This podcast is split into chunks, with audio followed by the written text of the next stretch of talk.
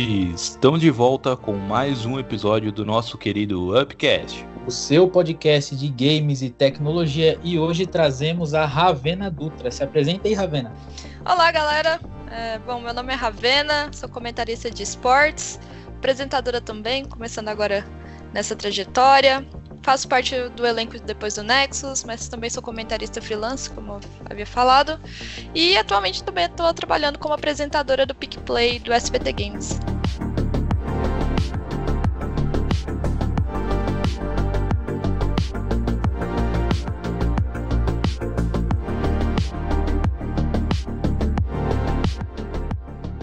É isso aí, pessoal. Como a gente falou, a gente está recebendo a Ravena. Vamos conhecer um pouquinho mais sobre a história dela. E eu queria começar, Ravena, perguntando quando que você se introduziu nesse cenário de games, mas falando da Ravena pequenininha ali, criancinha mesmo, qual foi o primeiro contato que você teve ali com o videogame? Ah, foi bem novinho, eu tinha mais ou menos uns 5 anos de idade. Minha mãe chegou com aquele Nintendo Baby e na época eu, eu, era filha única, não tinha irmão nem nada. Então ela chegou e eu fiquei muito feliz. Foi ali meu primeiro contatinho. O primeiro jogo que eu joguei, inclusive, foi o Mario World, que vem no, no console. Uhum. Desde então, sempre fui muito apaixonada por videogames, independente seja em computador, online ou até mesmo em console mesmo. Uhum. Mas aí você, quando já tava naquela parte ali da, da adolescência rebelde da vida, você não, não fez a cagada de largar os games e ficar ali mais focada na, num, numa Tiquititas ali, num Rebeldes, nessas tranqueiras que tinha na época. Não, não. Eu sempre gostei muito dessa parte de jogos. Ainda bem. Desculpa a pergunta, mas quantos anos você tem? Atualmente eu tenho 25. Ela, você já é uma véia nova, que nem a gente fala. É igual a gente, aqui, não é nova, mas também não é véia, tá ali mais ou menos. É engraçado tá. que todo mundo estranha na hora que eu falo que eu tenho 25. O pessoal fala, nossa, mas você tem cara de 19, 20. Eu, não, gente, eu já sou um pouquinho mais velha.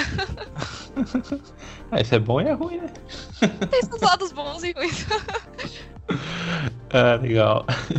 E, e aí depois você saiu desse, dessa fase da adolescência você já tava pra fase adulta. É, você chegou a fazer faculdade, chegou a procurar algo nessa parte também de ensino? Sim, eu sou formado em tradução pela UFA, inclusive, formei ano passado, 2018 para 2019. Enfim, mas eu já tava. Quando eu cursei a faculdade, eu já tava começando a engatar, mais ou menos nessa, nessa parte de esportes. Só uhum. que não era full time igual eu tô agora, né? Era algo que eu levava mais como uma. Um, talvez um hobby. Não, não. Mas um uma freelance. É uma, isso. E, mas, mas, quando você começou de fato aí com essa. Porque pra gente, independente se você ganha dinheiro ou não, é quando você investe em stream, quando você investe em, em querer ser um jogador profissional, uma jogadora profissional, é, caster não importa se você ganha dinheiro ou não. Pra gente, isso já é uma segunda profissão que você tá assumindo ali. Sim. E querendo que ela se torne né, a sua principal. Quando que você começou com isso? E se foi um intencional isso daí? Ou se foi algo por acaso que você gostou, quis fazer e depois descobriu que poderia ser uma profissão? então, assim, para trabalhar com esportes foi algo que aconteceu, assim, eu não estava esperando, não planejava. Uhum. Porque lá em 2014, é, eu tinha um canal no YouTube. Na época, a profissão youtuber estava em alta, né? Uhum. Então, eu, eu via muito Selbit, entre outros youtubers, e eu falava, mano, acho muito legal essa, essa coisa deles irem em evento, ter esse contato com pessoas que gostam do trabalho deles.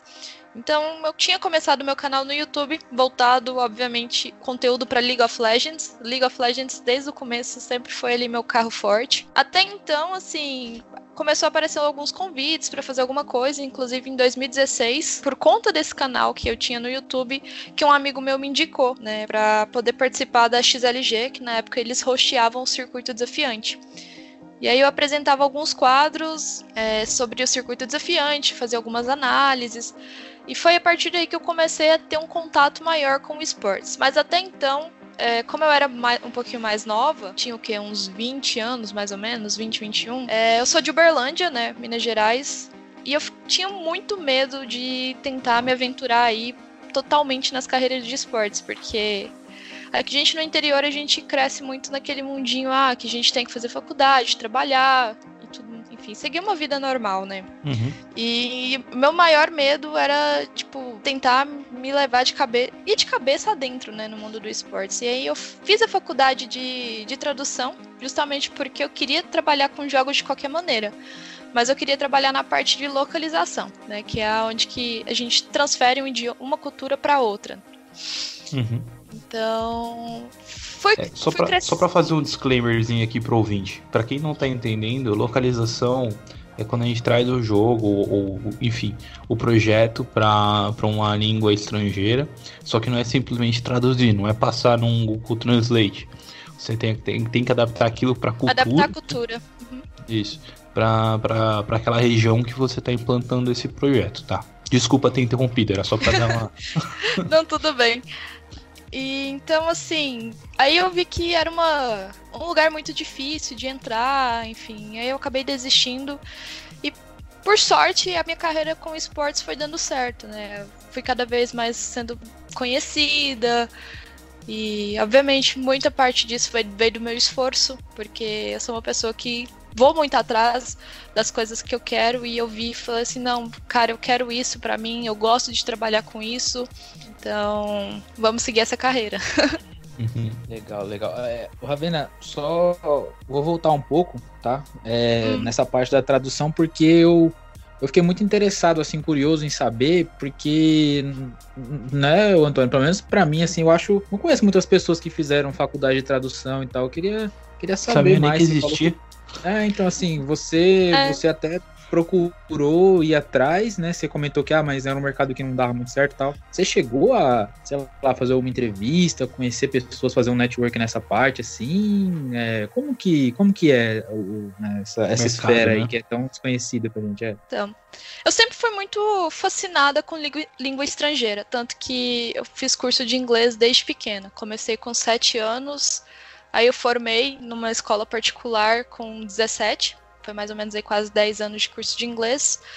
E aí eu falei, ah, quero, vamos tradução, que eu gosto, e tinha umas partes legais ali.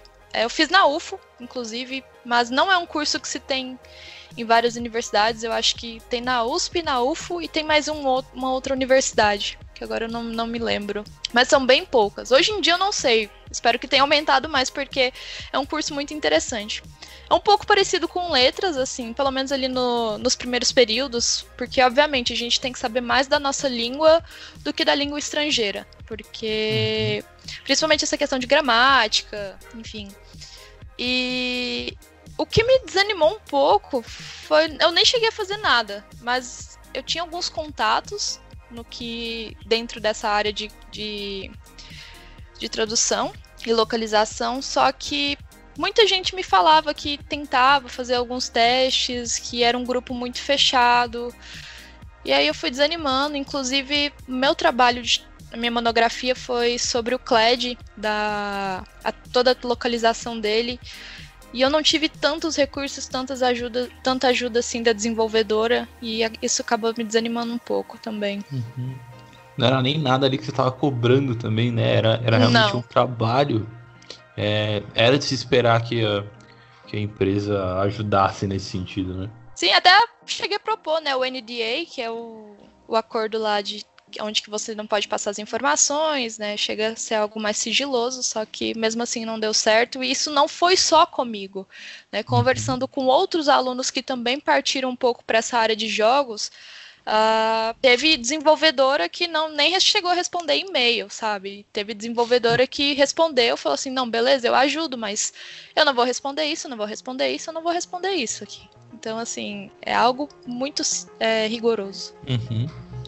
E então, com base também nesse sentimento que você adquiriu com base no mercado, você decidiu abrir teu canal no YouTube ali por conta também da, das referências que você tinha ali na época, certo? Certo. E hoje você continua com esse canal?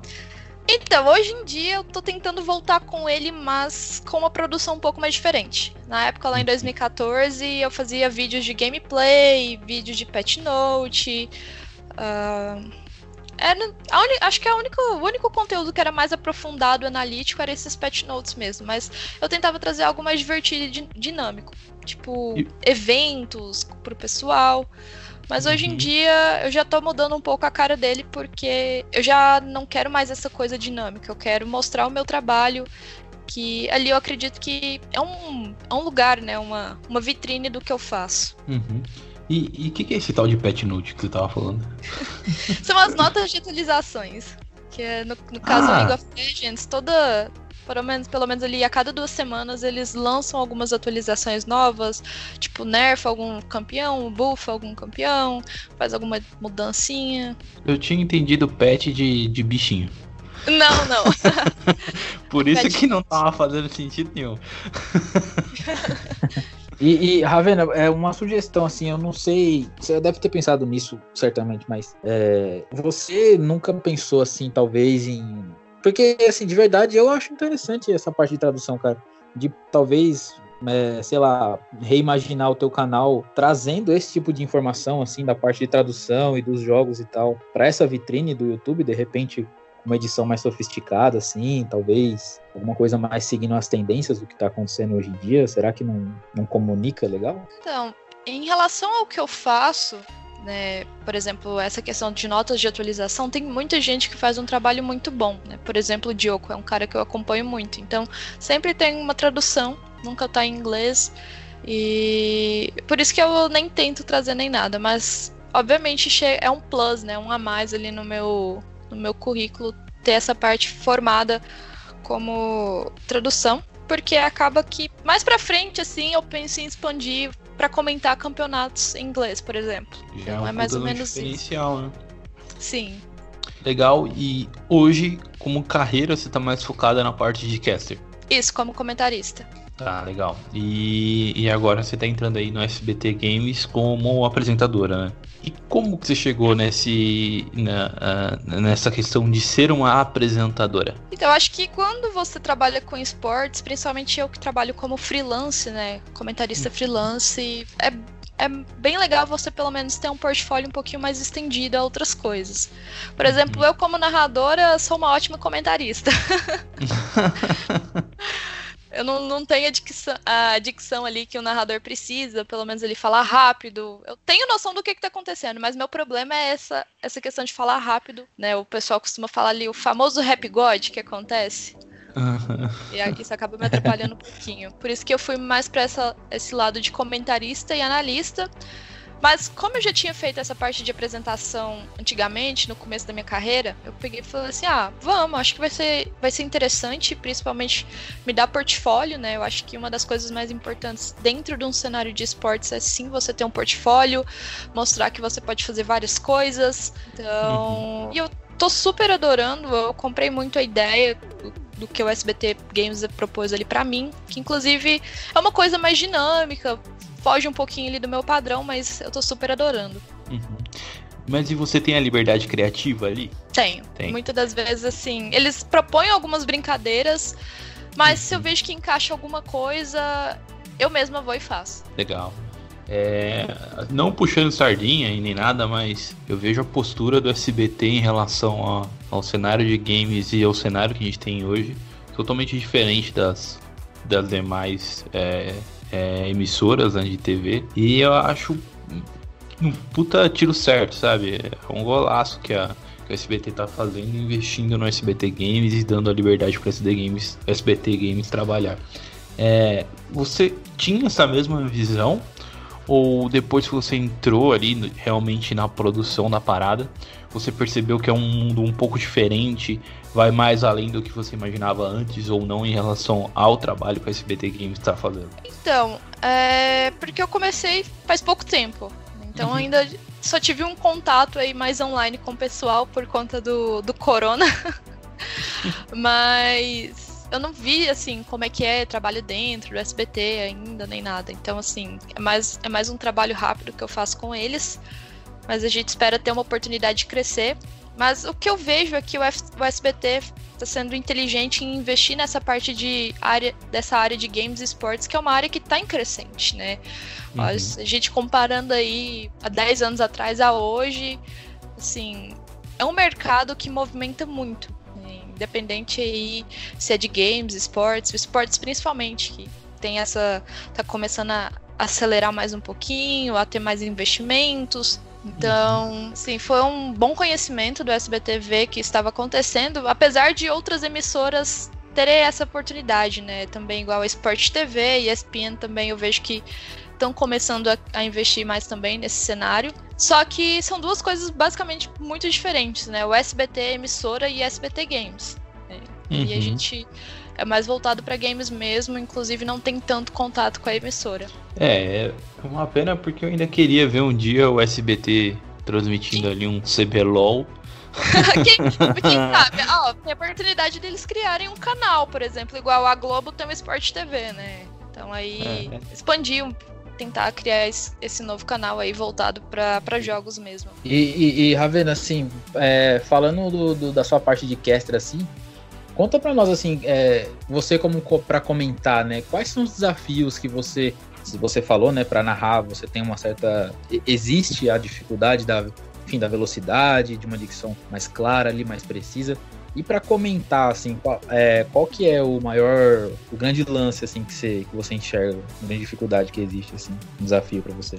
Meu desafio como comentarista é mais, uh, tem que estudar, né, e passar a informação certa para o seu público, do jeito que tá ali, mas não de uma maneira um pouco mais leve, porque a gente como caster, a gente tá ali para poder passar um, um produto aonde que todo mundo entenda o que a gente está falando. Não adianta eu pegar e falar coisas muito complexas e a pessoa que está assistindo ali a transmissão pela primeira vez fica falando assim, gente, mas o que, que ela está falando, né? Então, pelo menos eu como comentarista, a gente tem que ter um estudo grande por trás, mas ao mesmo tempo passar uma mensagem um pouco mais franca e clara pro, pro consumidor, né?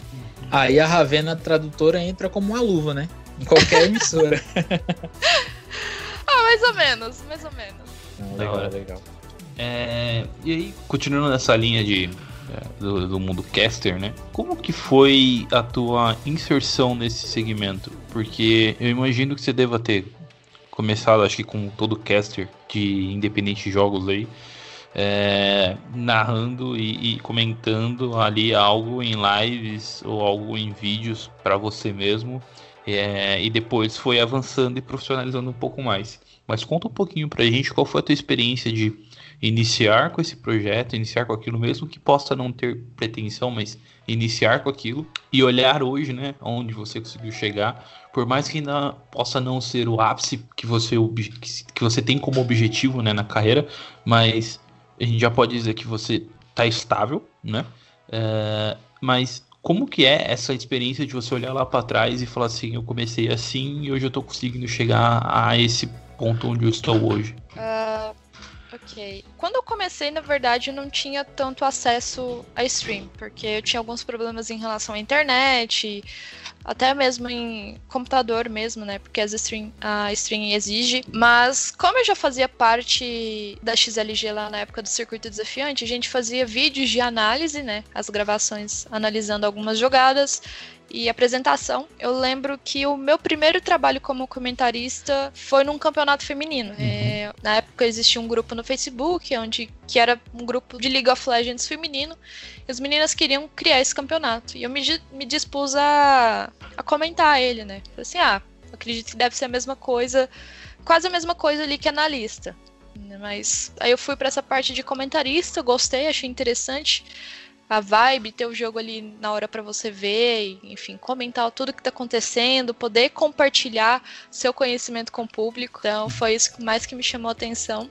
E a partir daí que eu peguei falei assim, é isso que eu quero seguir, é isso que eu quero para meu futuro. Vou trabalhar mesmo, vou dar uma ênfase para para essa parte de comentarista e fui atrás, né? Até onde eu cheguei até hoje, que inclusive uma, um dos meus objetivos era chamar a atenção da Riot. É, ainda meu objetivo é tentar, entrar como comentarista ou no CBLOL ou no circuito desafiante, mas atualmente eu fico muito feliz em poder participar ali do elenco do Depois do Nexus, que é o programa onde a gente comenta sobre o CBLOL, inclusive ao lado de tanta gente foda, né? O Tichinha, Baiano, Mylon, a Letícia. Eu sou uhum. muito feliz, muito grata com tudo que eu vim evoluindo de lá até aqui.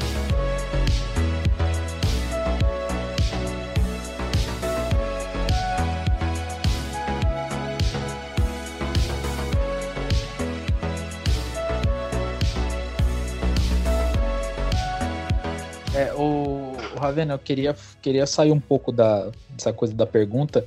Eu quero bater um papo com você, assim, queria que você trocasse umas opiniões com a gente, assim, como que, é, assim, a gente tá enxergando, né, esse engajamento forte que existe com os esportes, tá, os games, a gente até falou aqui, inclusive, que o SBT, baita de uma emissora, criou um braço, né, o SBT Games e tal, a gente ouve muito falar, né, dessa, toda essa projeção que, que, que, que acontece, né, esse holofote que, é, né, que o pessoal joga em cima disso, a gente comentou aqui com a, uns episódios anteriores com a Ana também, ela falou isso, porque o lance do esportes ele, ele engaja muito digitalmente, né? Então você cria links, hashtags e tal, fica muito legal você traquear tudo isso. Você consegue gerar uma massa de dados assim, informações muito boas. Aí eu queria saber assim, como você tá querendo entrar nessa área mais a fundo e tal, como que você projeta isso daqui uns, sei lá, daqui uns 5, 10 anos? Você acha que isso tende a crescer exponencialmente, como está sendo esse crescimento mesmo? Você acha que, que é realmente o futuro mesmo, assim? Você enxerga isso com otimismo? Olha, eu acredito que sim.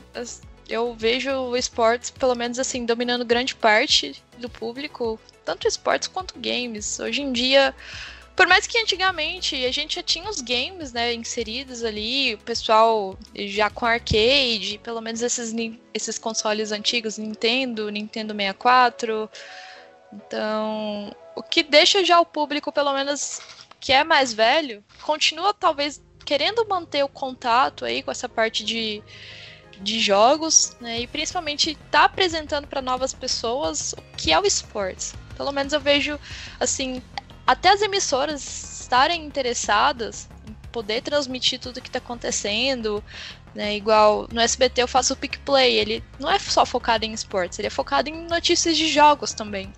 Então, uhum. é uma coisa assim, é uma informação rápida que eu tô passando pra pessoa falar assim, não, que legal, vai ter lançamento do The Last of Us dia 19 de junho. Então a pessoa já fica ali naquela expectativa. Ah, mas o CBLOL vai começar esse final de semana agora. Então, eu acho que a entrada dessas emissoras vem para expandir muito mais o nosso público e principalmente uh, tentar engajar pessoas mais velhas, né, para poder conhecer mais esse lado do esportes e games. E, e assim, é, eu digo no sentido que, na sua opinião, lógico, o que, que você acha que mudou? Né? Porque assim, a gente tem uma, uma faixa de idade parecida, né? Todos nós aqui, mas a gente sabe muito bem que não era tão assim quando a gente era pivete, né? Essas coisas. Será Porra. que o pessoal, o pessoal que o pessoal que envelheceu jogando assim e tal, eles chegaram na, na, enfim, nas lideranças dessas emissoras e aí né, a gente consegue tal, talvez agora ter mais claro essa questão de, de ter uma esfera para games e tal. É, será que será que foi isso que aconteceu? Eu acho que tem um compreendimento melhor. Eu acho que acaba que a pessoa que teve houve um contato... amadurecimento mesmo, né? Isso. A, acompanha ali, gosta de jogos, de jogos, por exemplo, mas um exemplo assim que eu posso dar é meu pai. Né? Meu pai, desde pequenininho, desde quando eu ganhei meu primeiro videogame, né, eu sempre fiz ele jogar comigo toda hora. Fala, pai, vai jogar comigo. Então, hoje em dia ele não entende muito não do que eu faço, sabe? Mas eu tento explicar para ele fazendo uma comparação com o esporte tradicional, por exemplo. Aí ele já, ah, ok, entende um pouquinho mais. Mas, uhum. ah, na minha opinião, acho que assim, é, é só, só tende a crescer realmente mais. Eu espero que sim, abra, abra muitas portas e que a gente possa cada vez mais evoluir também, né? Esse, porque de qualquer maneira é, acaba dando uma mão à outra ali, abre um pouco mais de trabalho para outras pessoas poderem estar inserindo. Então, é, eu acho é, ainda uma nessa linha, na outra. É, ainda nessa linha, eu acho que um, um grande player, né, que ajudou muito, influenciou muito isso, foi o YouTube. Porque se a gente refletir aí há 5, 10 anos atrás, uh, meu, a gente não, não falava de esportes. A gente não falava não. sobre jogos na internet. A gente pegava detonado na internet. A gente comprava revista na banca de jornal. Sim. Entendeu? Mas eu acho que a entrada de um player de uma proporção tão grande como é o YouTube é que influenciou isso. Mas, na verdade, o YouTube só disponibilizou né, o espaço para que as pessoas pudessem falar sobre aquilo que elas gostam, né? E aí o gosto por jogos, é, eu acho que é natural né, da, das pessoas. E as pessoas começaram a ter mais voz sobre isso e aquilo foi criando Sim. uma influência maior. Com é, certeza. Eu acho que com players grandes como SBT, Globo, Sport TV, enfim, mídias mesmo com uma força e uma relevância grande aqui no nosso cenário nacional, pelo menos, eles apostando nisso, eles reconhecendo isso, é, tende a crescer cada vez mais. E aí eu me recordo de uma conversa que a gente teve nos episódios anteriores com o Nico, lá da, da Ubisoft. E a gente fez uma analogia que, por exemplo, eu sou São Paulino e o Pablo é bandido, ele é corintiano. é, meio negócio aí, o buraco é mais embaixo aqui, rapaz. É. então assim, eu hoje eu, curto muito esportes, uh, mas eu não consigo torcer para um time de esportes da mesma forma como eu torço para o São Paulo. E eu não sou um apaixonado doido que vai para estádio que nem um retardado aí. Eu. Né, é, é, que nem um retardado que eu quero dizer, que nem aqueles caras loucos que vende carro para poder ir pro Japão. é, eu não sou esse fanático. Mas ainda assim eu não consigo me sentir, não consigo me é, ter uma, uma identificação tão grande assim com o time como eu tenho com São Paulo, por exemplo. Só que eu acredito que a próxima geração já vai ter essa, essa identificação muito maior com os times de esportes do que, por exemplo, com São Paulo, com Corinthians, enfim. Sabe? Já acontece. Isso. Só que eu vejo que a galera da nossa geração ainda não tem isso tanto, sabe? É... Então, é, por um lado, por um lado eu entendo, uh, mas sim, eu acho que pra gente que é mais velha é algo mais cultural, né? Por, por exemplo, eu não sou tão fã assim de futebol. Não entendo uhum. nada do que tá acontecendo ali. Esporte tradicional em geral. Mas, por exemplo, eu que acompanho esportes, eu vou muito em. Eu gosto. Se tem uma coisa que eu gosto muito ir é de presencial. Sabe? E, é eu consigo. Eu consigo ver esse fanatismo justamente porque a gente enche estádios. Vocês uhum. têm noção, tipo, Maracanã, Ibirapuera. Tipo, lota. Inclusive, não sei se vocês já tiveram a oportunidade de ir num, num presencial de League of Legends, mas, tipo, é os únicos que eu vou, mas assim, os ingressos esgotam o quê? Em cinco minutos, menos de cinco minutos. O negócio é muito louco. Uhum. Então, eu vejo assim esse lado fanático, porque às vezes eu mesmo, como comentarista, às vezes eu sofro alguns ataques, sabe? Porque o cara não concorda porque eu falei mal do time dele, por exemplo. Eu falo assim, não, mas. Eu fiquei assim, velho, mas eu tô falando a verdade, seu time jogou mal, e é isso que aconteceu. Só que o cara não aceita aquilo porque é o time do coração dele. E por um lado eu entendo. Antigamente eu tinha um pouco mais esse fanatismo por esportes. Mas depois que eu comecei a trabalhar com isso, que a gente passa a ter uma ideia melhor de como os times funcionam e tudo mais né? A gente cria um carinho por todos os times que estão ali. E acaba cessando um pouco essa, esse fanatismo, essa coisa, e virar algo mais profissional. Uhum. É, é, eu assim, eu vejo uma projeção para o esportes muito boa para frente. É, eu espero que não seja só um hype e, e, pare como tá hoje, mas eu, na minha opinião pessoal, já, já passou dessa fase de hype, já é uma realidade. Só Sim. que eu ainda acho que a próxima geração é quem realmente vai fazer acontecer, entende? A gente tá criando o cenário para essa galera vir brilhar e realmente tomar o mercado, entende? Sim. algo assim. É, e aí, você falou, né, é, sobre participar, sobre poder assistir um presencial ali de, de, de LoL. Eu e o Pablo, em 2012, eu acho. a gente foi numa edição uma vez da, da, da BGS e a gente pôde assistir uma partida lá. Uhum. Foi o nosso primeiro contato ali com o LoL. E, e na época, eu, a minha sensação ainda que eu guardo daquilo é eu olhei e falei, caralho! Você ainda pegou uma dos primeiros presenciais ainda de LoL, se não me engano. Acho que foi 2011, 2012, agora eu não lembro. Inclusive, mas eu acho que esse foi um dos primeiros. Foi, foi realmente foi um dos primeiros. E foi uma, uma semifinal, porque a final não ia ser, não ia ser transmitida lá na. Não ia na acontecer BGS. na BGS. É, e eu lembro que aquilo foi meu primeiro contato ali com, com o esportes de fato, né? Eu olhei e falei, caralho, mano! Só que aquela coisa, 2012, você não tem isso. De lá, pra, de lá pra cá, pelo menos pra mim, eu vejo isso e falo, caralho, continuo sem entender nada. Acho que naquela época, tipo, era onde que tava começando a se construir, né, o cenário de esportes. Muita gente já não sabia muito o que tava acontecendo, mas eu acho que é mais pela vibe de você tá num lugar cheio de, de pessoas ali que gostam daquele daquele jogo e ter uma torcida.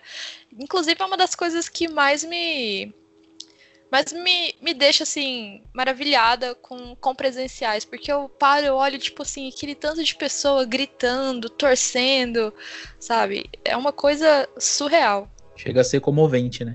Sim. E mais uma coisa que eu acho interessante é porque, tipo, eu só acho que, pelo menos no Brasil, né, você falando em relação de gerações e tudo mais, acho que é uma diferença cultural, né? Aqui no Brasil, por, por exemplo. Uh, na Coreia, pelo que eu sei, o menino dele já tem um tempo, né? Que o cenário de esportes lá já é, já é movimentado, começando pelo, uhum. se não me uhum. engano, pelo StarCraft. Foi um dos primeiros que a gente teve. E lá a criança, desde, desde pequena, já é, é já, já pratica ali, né, essa parte de esportes. O pai coloca o menino para jogar, enfim, desde pequeno, quer que ele vire um uhum. jogador.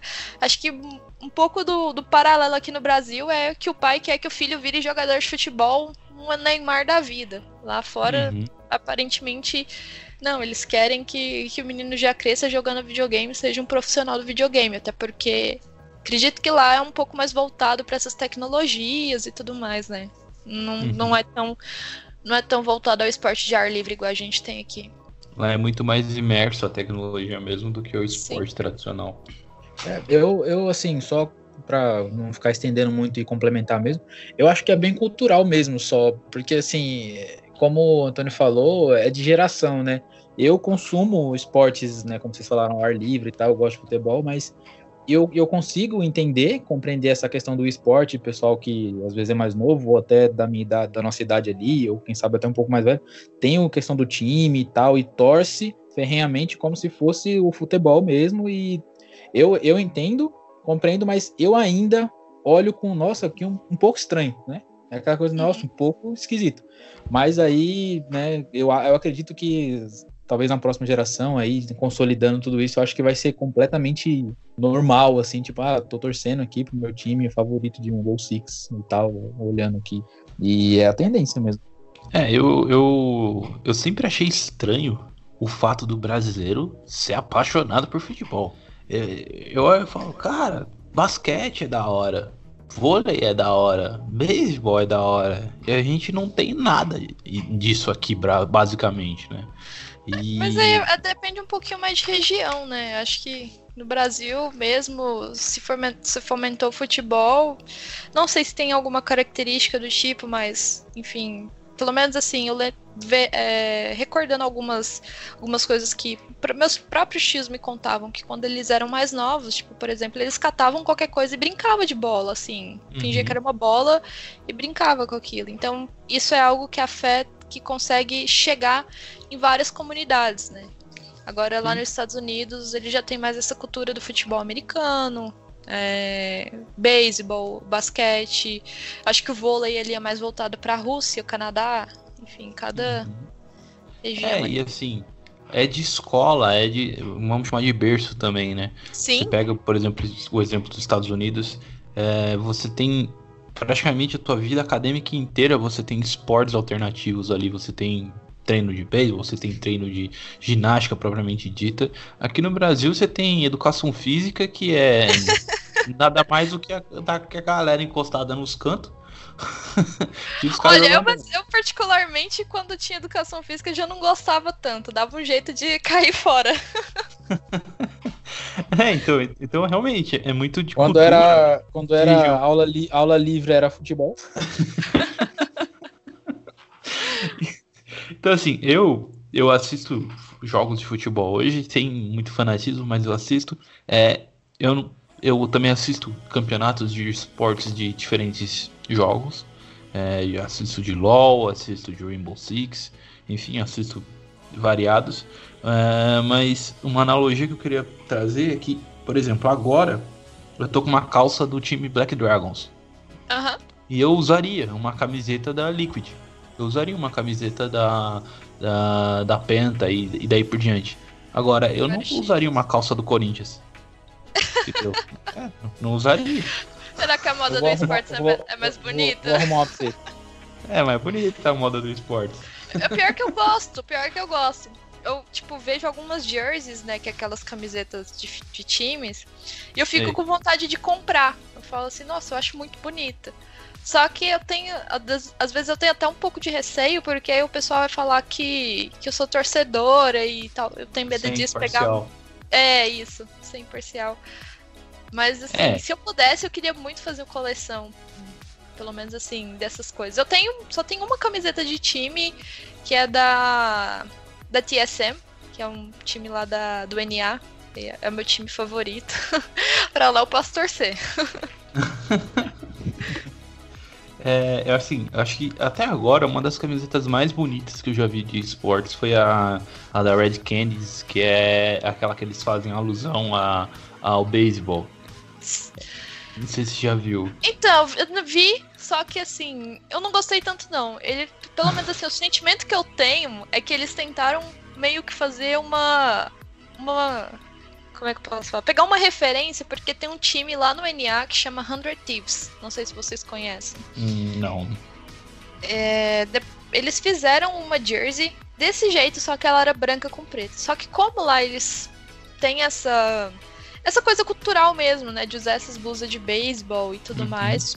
Então eles soube, souberam fazer melhor, detalhadamente. Depois dá uma olhada, ficou muito bonita. É, é só procurar 100 coloca o número 100 e o T. Sem T. Isso. Inclusive, eu acho que, se não me engano, o dono dessa organização, ele tem alguma coisa a ver com beisebol. Ou hum. alguma coisa a ver com uma loja de. com loja de artigo de esportes. Dos esportes tradicionais mesmo. Uhum. Mas assim, na hora que eu vi o da Red Kennedy, eu, eu fiquei meio assim, não. Mas é um, é um modelo interessante, assim, para se trazer né? Mas só acho que poderia ter sido executado um pouquinho melhor. É, é, é que sabe o que eu acho que ela chamou atenção, pelo menos minha? É que ela saiu do padrãozão, sabe? Sim. É muito padronizadinho, é muito igualzinho, tudo. Aí os caras vão lá e muda, põe a cor do time, põe a outra aí, tipo. Não, mas Sabe, eu acho que agora pelo menos os times pelo menos esse, an esse ano de 2020, eu gostei muito de todos os uniformes que os times têm tra é, trazido. Pelo menos igual a Vivo Cage deixou disponibilizado ali três tipos de, de jersey. que mais? Acho que o Flamengo, não, o Flamengo foi só uma mesmo. A INTZ também tem vários modelos diferentes. Então, isso Sim. que eu acho legal. Não fica, tipo, por exemplo, só uma coisa. Uhum. Não, é assim, eu vejo, né, que se seguir pela mesma linha que a gente tem no, no, no cenário de esporte tradicional, futebol, né? A venda do Pô, uniforme. Tô aí, viu? Só pra. Só, vou dar um checkpoint aqui só pra dizer que eu tô boiando nessas camisas que vocês não querem. ah, mas o que eu ia falar é que é, se seguir essa mesma linha de, de, de, é, de coleta, de entrada de grana, né, ali, de renda, é, da venda dos uniformes é um puta de um ganho para os times de esportes, porque o brasileiro tá acostumado a gastar dinheiro com besteira. Vou ser bem sincero. Camiseta de time nenhum vale o preço que cobram. É, eu acho, eu acho bem carinho. Comparando, é, tipo, antigamente a hoje, por exemplo, eu lembro exatamente no primeiro uniforme da PEN que era aquele cinza com vermelho. Não sei se, se vocês recordam sim, disso. Sim. Ele era tipo 60 reais. Na época era, era caro, né? Sim. Só que hoje em dia você vai olhar o uniforme é o quê? 100, 120? Quando é barato. Quando, Quando é você barato. pega no pressão, na baseada. Mas assim, por um lado eu entendo porque é, é uma forma do, dos times é, terem recursos financeiros, né? Pode, acho que vai passar uma motinha aqui.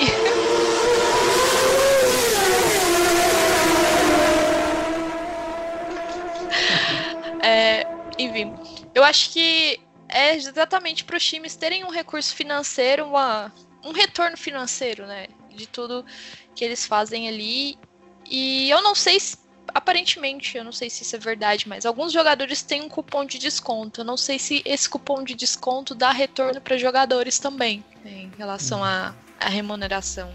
Parece sentido, né? É caro, é... mas a gente é. espera que tenha alguma coisa por trás, assim. Obviamente, melhora o pano, porque não sei se vocês.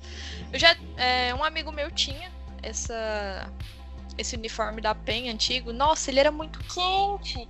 Gente, uma vez ele me emprestou e, nossa, sério, o negócio era muito, muito quente.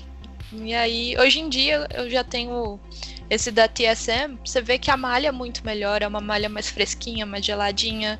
Então, uhum. teve aí essa, toda essa tecnologia utilizada também. E o que, que você vê aí da, da entrada de times como o Flamengo é, e o Santos, por exemplo, para o mundo do esporte? Você vê que é, agrega mais? Você acha que é uma forma do time querer colocar a cara dele para falar que, não, olha, nós somos o Flamengo e nós ganhamos tanto no futebol quanto no esporte, sabe? Nós somos uma potência. Você acha que é a estratégia de entrada ali pro mercado deles é, é mais relacionada a, a querer realmente abocanhar uma fatia desse mercado e já se estabilizar e, antes dos demais? Ou realmente é uma valorização ali da, da, do cenário e querer realmente entrar e comparar de igual para igual? Então, é meio um pouco dos dois, eu acho. Né? Tem essa questão também, né, de já estar tá preparado para o cenário mesmo. Uhum. E, mas tem essa questão também de de conseguir evoluir junto com o cenário, né? Por exemplo, eu vejo que esses times de futebol é, é são organizações que têm muito recurso financeiro. Isso agrega muito no esportes, porque significa que está injetando ali financeiramente de alguma forma. Então, acredito que é um ponto positivo, sim. No começo eu não, não tinha tanta uh, pensamentos positivos, né, sobre essas organizações de esportes começarem a inserir dentro do, do esportes nosso, né? Flamengo, próprio Santos, tinha mais um outro time, agora eu não lembro se era o Grêmio que estava tentando fazer essa inserção. Eu já vi Mas... o Bragantino. Esse eu nunca vi, não. pra esportes é, de, de, de CSGO. Ah, sim, com certeza. Pra, de CSGO, acredito que tem bem mais. Mas não é um cenário que eu acompanho tanto, não. Acho que o Rainbow Six também tem bastante time de futebol. Uhum. Mas tem toda essa questão também, né, de querer já fazer parte, né, do num cenário que está começando a crescer, o pessoal tá vendo que o esportes tem um público muito grande e que também, né, pode ser uma mão de via de mão dupla, uma via de mão dupla ali, igual eu falei. Por um lado, é bom porque dá recursos financeiramente, porque são organizações muito grandes, por exemplo, o Flamengo Uh, mas pelo que eu fiquei sabendo também, assim, parece que são organizações um pouco separadas, né? Eu, por exemplo, só levo o nome do Flamengo mesmo, mas uma não tem, não mete muita mão na outra, não, pelo que eu entendi ali. Uhum. Isso é bom e é ruim, né? Não é. tem interferências. Inclusive, não sei se vocês viram, né? O Flamengo recentemente passou por, uma, por uns perrengues aí é, em relação ao jogador, né? Saindo, que tinha que voltar para Coreia, enfim, teve ah, algum, sim. também reclamando em atraso de salário. Uhum. E aí teve também a questão da T1, né, que tomava um pouco conta ali do, do Flamengo e teve toda a separação da T1 e o Flamengo, que acabou afetando um pouquinho. É, eu acho que a tendência é assim, acaba ajudando muito, né? Tipo, é, até para marcas fora do esporte, tipo assim, bom, se o Flamengo colocou dinheiro aqui e o Tananã, e o Tananã, e o Tananã, tem coisa aqui. Né? Porque esse pessoal, é, assim, esse pessoal de assessoria, né, de tal, esse, esse tudo se conhece, mas tudo se fala. Eles tem um grupo no WhatsApp e tal. E aí, Sim, não, mas né? faz todo sentido tipo, em, em, relação a chamar marcas, por exemplo, porque a gente vê no, no esporte tradicional várias marcas fazem o patrocínio é, de jogos de futebol, né? De times de futebol. Nike, Adidas, Puma. E recentemente essas marcas estão investindo agora no esportes. Isso é, tipo, muito bom. A gente fica muito feliz. Sim. Se não me engano, a Fúria tem a, o patrocínio da Nike. Uh, tem alguém que tá com patro... não sei se é patrocínio da Puma, agora não, agora não me recordo quem, mas enfim, Eu Abre sempre achei estranho isso. A Fúria tinha que ter patrocínio da Puma, porra, não da Nike. Por conta do, do é, é um, logo é um, deles. É, é uma Puma, não é o logo deles? É que nem também, não sei se vocês conhecem as Garotas Mágicas, é, que é a, Ta, a Taiga, a Ryuka, a Queen Bee, enfim. É um grupo de cinco meninas que elas jogam solo kiwi, né, de, é, uma vez por semana. E esse grupo delas se popularizou tanto que a Puma foi e investiu nelas. Então elas Dá. são patrocinadas. Né? Maravilha. Sim. Assim, eu espero muito que um dia os times de esportes recebam patrocínios tão aleatórios quanto a gente tem no futebol hoje. Porque hoje você tem marca de arroz e feijão patrocinando time de futebol. Sim. Prato fino. Urbano. Isso. Arroz Camil. Imagina, Arroz Camil patrocinando a, a, a INTZ. Ótimo.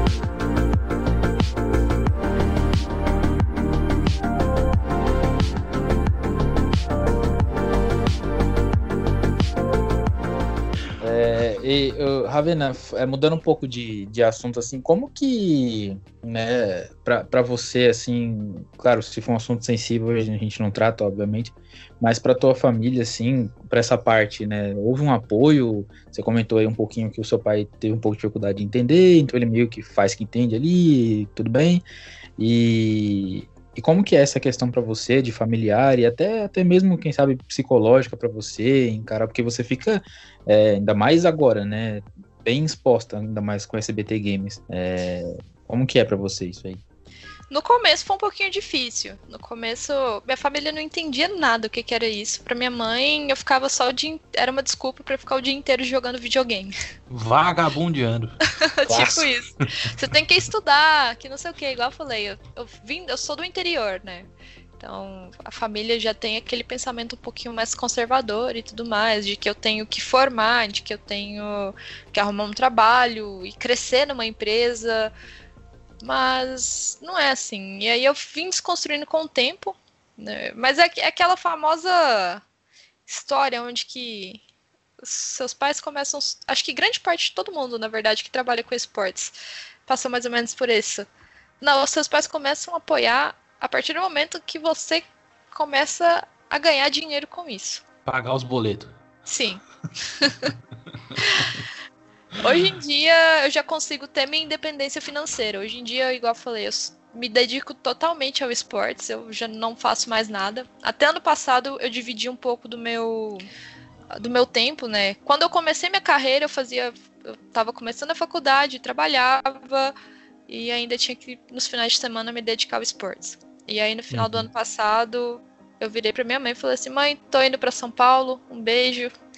Eu vou preciso eu foi um momento que eu senti que eu tinha que emergir mais na, nesse cenário, porque teve o Girl Gamer no ano passado e me deu muita exposição. E que me deu uma certa segurança que eu queria, que eu podia, né, fazer isso, só que me também gerou uma auto-reflexão, porque grande parte de trabalho sobre esportes é tudo para São Paulo. Muitas das vezes o pessoal procura pessoas que já residem lá.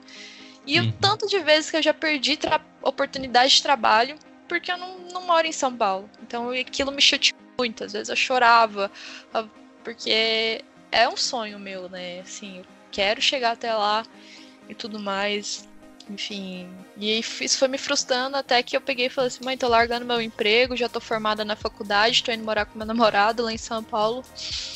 E é isso. E meu namorado super me apoiou também em toda essa mudança. Minha mãe ficou um pouquinho com o pé atrás, né? Porque acho que é um pouco complicado. Você mora no. Se bem que Uberlândia não é uma cidade tão pequena, mas. Uma cidade mais, mais tranquila para se viver. E São Paulo não, né? São Paulo direto passa aí umas notícias bem bizarras na televisão.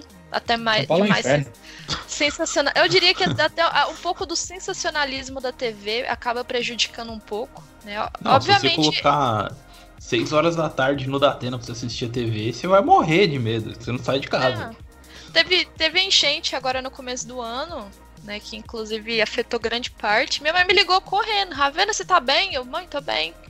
Sabe, eu entendo essa parte de preocupação, mas o sensacionalismo é tanto que aliena a pessoa achar que São Paulo, enfim, é um inferno.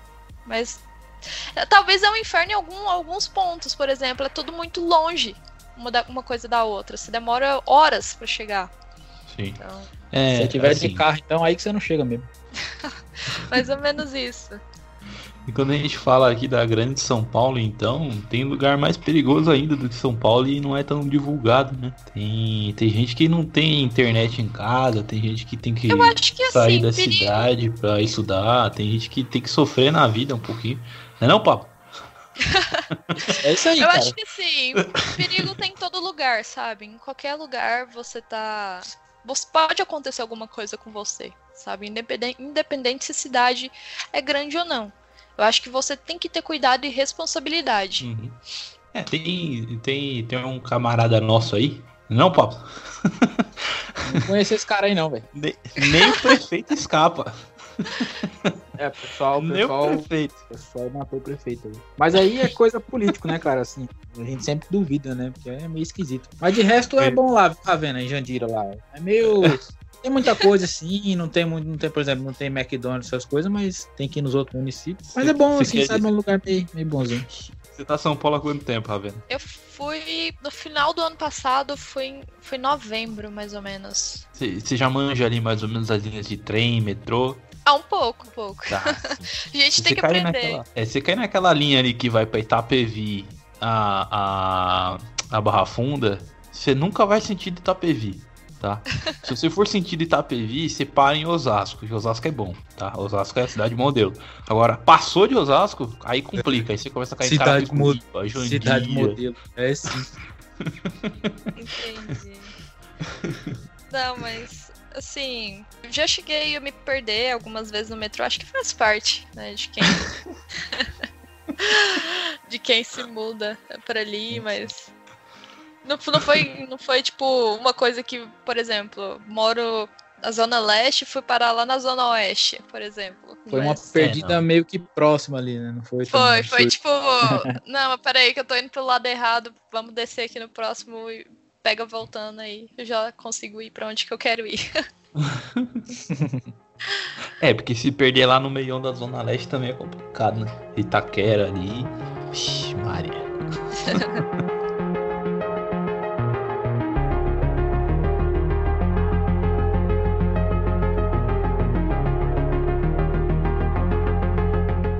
estamos, infelizmente, encerrando mais um episódio do nosso podcast.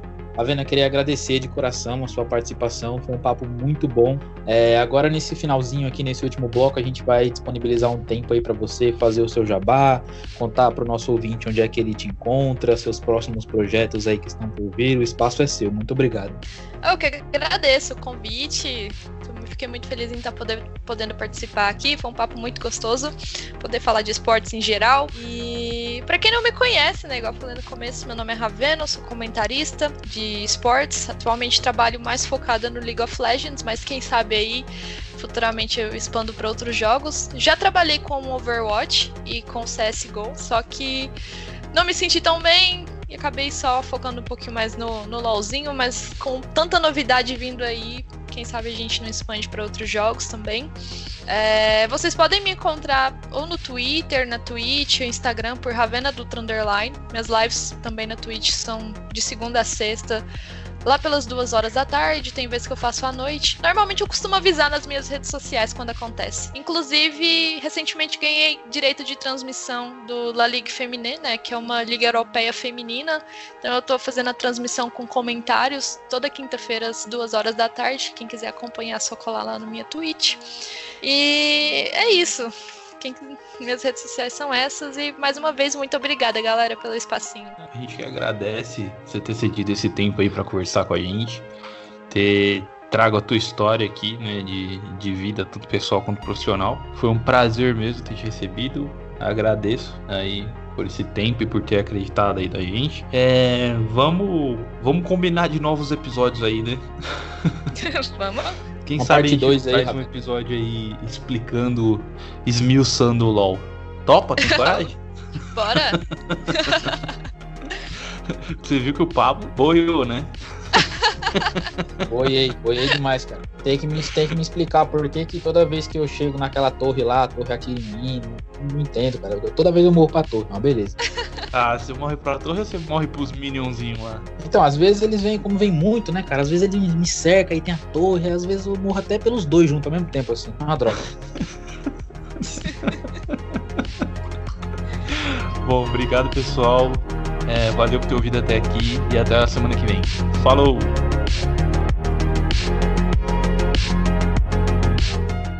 E aí? Como tá seu desempenho no Rainbow Six Siege? Já pensou em juntar sua galera e participar do maior campeonato amador de R6 na internet? Não? Cara, para ser pro player tem que ser com a IFTV. A melhor e mais emocionante transmissão de campeonato amador de R6 só acontece aqui. Comece a marcar sua história no mercado de esporte brasileiro. Campeonato amador de Rainbow Six na IFTV. Agarre essa oportunidade.